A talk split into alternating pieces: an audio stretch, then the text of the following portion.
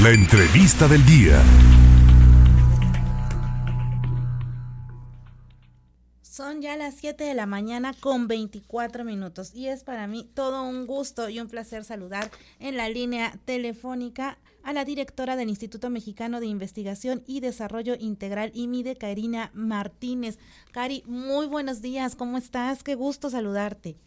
Hola querida Leti, muy buenos días, el gusto es mío, la verdad un placer poder compartir contigo y con tu amable auditorio esta charla. Muchísimas, muchísimas gracias y buen día para todas y para todos. Efectivamente, un buen día para todos.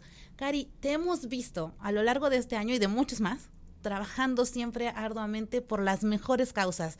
Si hay una causa buena, una causa que defender, una causa por la cual luchar, Karina está allí. Entonces yo quisiera que este año, que en esta ocasión nos platiques ¿Cómo ha sido el trabajo que has realizado a lo largo de este 2022 para lograr visibilizar la discapacidad? ¿Cómo estás trabajando? ¿Cómo te ha ido? ¿Qué respuesta ha habido? Muchas gracias, mi querida Leti. Pues verás, la verdad es que es un año con muchos retos y con muchos beneficios también. Retos porque nos enfrentamos a poca empatía por parte de muchas de nuestras autoridades que deberían, por supuesto, dar atención a este importante sector de la población. Recordemos que estamos hablando, según lo estima la ONU, del 19.4% de nuestra población que tienen absolutamente los mismos derechos humanos que todo el resto de la población, pero el poder garantizar sus derechos requiere de acciones concretas y específicas y en ese sentido el gobierno, nuestras autoridades tienen una responsabilidad, pero bien enmarcada en la ley, ¿no? Sin embargo, el hacer que que esto se traslade en acciones, pues ha sido un reto, ¿no? Entonces, por ahí están los retos, ¿no? El tratar de eh, mostrar que es importante ejercer acciones que permitan a todos los seres humanos, independientemente de sus características, lograr disfrutar plenamente de sus derechos humanos. Y también, por otro lado, es un año de grandes eh, virtudes o satisfacciones en el sentido de que hemos podido trabajar de la mano con muchas asociaciones civiles, con muchas familias, con muchas personas que también están haciendo lo propio, porque recordemos que la inclusión y el respeto a los derechos humanos también lo hacemos todas y todos, ¿no?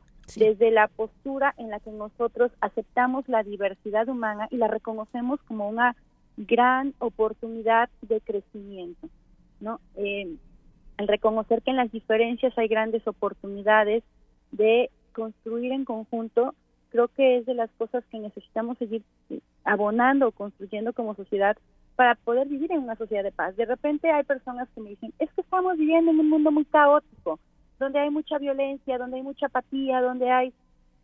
Sí, pero recordemos que ese mundo lo hacemos todas y todos. Entonces, en la medida en la que nosotros tomamos la responsabilidad de nuestras acciones diarias, podemos contribuir a ese cambio, ¿no? Así como pequeños granitos van construyendo una gran montaña. Claro, comenzar desde casa, ¿no? Desde lo propio. ¿Qué hago yo en mi ser? Así es. ¿Qué hacemos nosotros?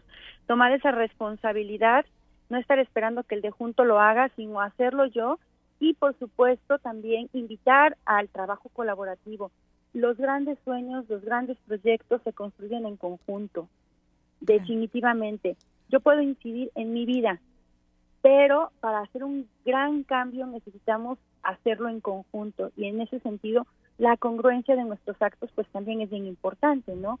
No podemos pedir que los demás hagan si nosotros no estamos haciendo. Y en ese sentido pues es nuevamente el estar trabajando constantemente en nosotros mismos, en analizar a ver qué he hecho bien y qué de aquí puedo seguir abonando y construyendo o qué de aquí necesito cambiar. A ver, ¿en qué fallé este año? Cuáles son mis áreas de oportunidad para seguir contribuyendo, porque pues la idea es reconocer qué hemos eh, no atinado en este año para poder mejorarlo el siguiente. O sea, no, se vale decir, ay, pues como cuando te invitan a una fiesta y eres enojoncillo, ¿no? Y dices, ay, pues ya, me, ya ven cómo soy, ¿para qué me invitan, no?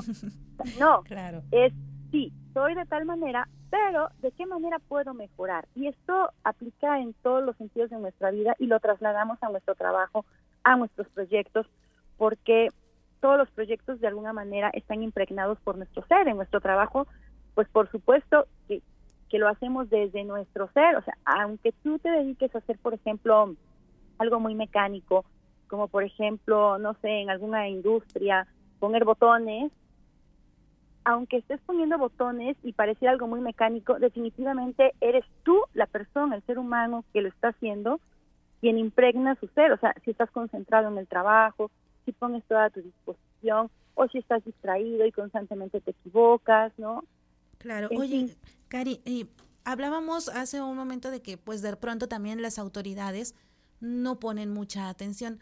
Pero me interesa saber qué pasa con los empresarios o con las grandes industrias.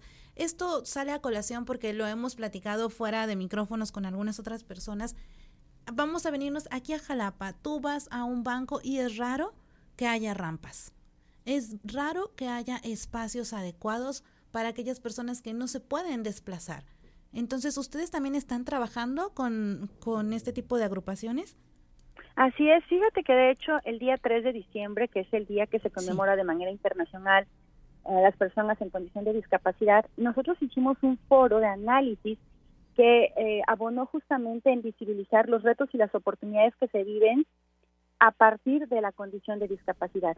Y nosotros partimos desde reconocer que la discapacidad representa en sí una gran diversidad, porque generalmente cuando hablamos de discapacidad, lo primero que pensamos es en una silla de ruedas. Sí. Y cuando hablamos de accesibilidad, lo primero que pensamos es en una rampa. Y, y estas partes de, sin embargo, la discapacidad, la diversidad y la accesibilidad ven muchísimos más sentidos. ¿En dónde quedan, por ejemplo, las personas sordas? ¿En dónde quedan las personas ciegas? ¿En dónde quedan las personas con discapacidad intelectual? Cuando se plantea únicamente como medida de de accesibilidad a una rampa, pues quedan excluidas, quedan excluidas en realidad. Entonces, en este foro, y, y, lo traigo a colación, lo que hicimos fue invitar justamente a empresarios de nuestra ciudad capital, porque es a partir del conocimiento de la diversidad y de las necesidades y retos que esto implica, cómo se puede tomar acciones. Afortunadamente, la experiencia que nosotros tenemos en relación a los empresarios y a las empresarias con los que hemos tenido contacto ha sido formidable, Leti. O sea, de verdad es maravilloso poder encontrar esa responsabilidad social, esa empatía social, ese interés por el desarrollo de la comunidad de manera formidable en los empresarios. Ojalá que podamos de alguna manera contagiar también a nuestras autoridades y se sumen al trabajo que los empresarios y empresarias están haciendo en, en pequeñas acciones, si tú quieres, querida Leti, en, en, la medida de sus propias posibilidades. Cuando hablamos de empresas grandes como las, los bancos, bueno, ahí estamos hablando de inversionistas y, de, digamos que una macroeconomía, y ahí lo que los rige pues, son las leyes, ¿no? Los reglamentos. Y en ese sentido vale la pena que las autoridades se pongan las pilas y comiencen a aplicar y ver qué cosas de la legislación no se están cumpliendo, qué cosas de la legislación se pueden mejorar para que así en estas grandes empresas se puedan hacer esos cambios, ¿no? Pero yo sí te puedo decir que con los empresarios con los que hemos tenido contacto y que a partir de foros como este que realizamos se dan cuenta de otras realidades, ven, ah, caray, yo no me había dado cuenta que era importante, por ejemplo, este un semáforo eh, luminoso, ¿no? ¿Por qué? Por ejemplo, hay un, hay un sismo, quienes escuchan la alarma salen corriendo, ¿no? O, toman las medidas de precaución adecuadas, pero quien no oye, ¿cómo se va a dar cuenta? Es verdad. Ah, bueno, si hay un, semáforo con luces, si hay una alarma luminosa, ah, entonces, o sea, es, es ir poco a poco darnos, dándonos cuenta cómo pequeñas acciones, incluso en el trato, pueden hacer que una persona viva de manera autónoma todos sus derechos humanos. Es decir, cómo la actitud que tú como empresario em, vives al interior hace que las personas en condición de discapacidad puedan hacer uso de tus servicios o no. Cari, pues yo te agradezco muchísimo. Gracias porque nos amplías el panorama a todos. No nada más son unos cuantos puntos, son muchísimos.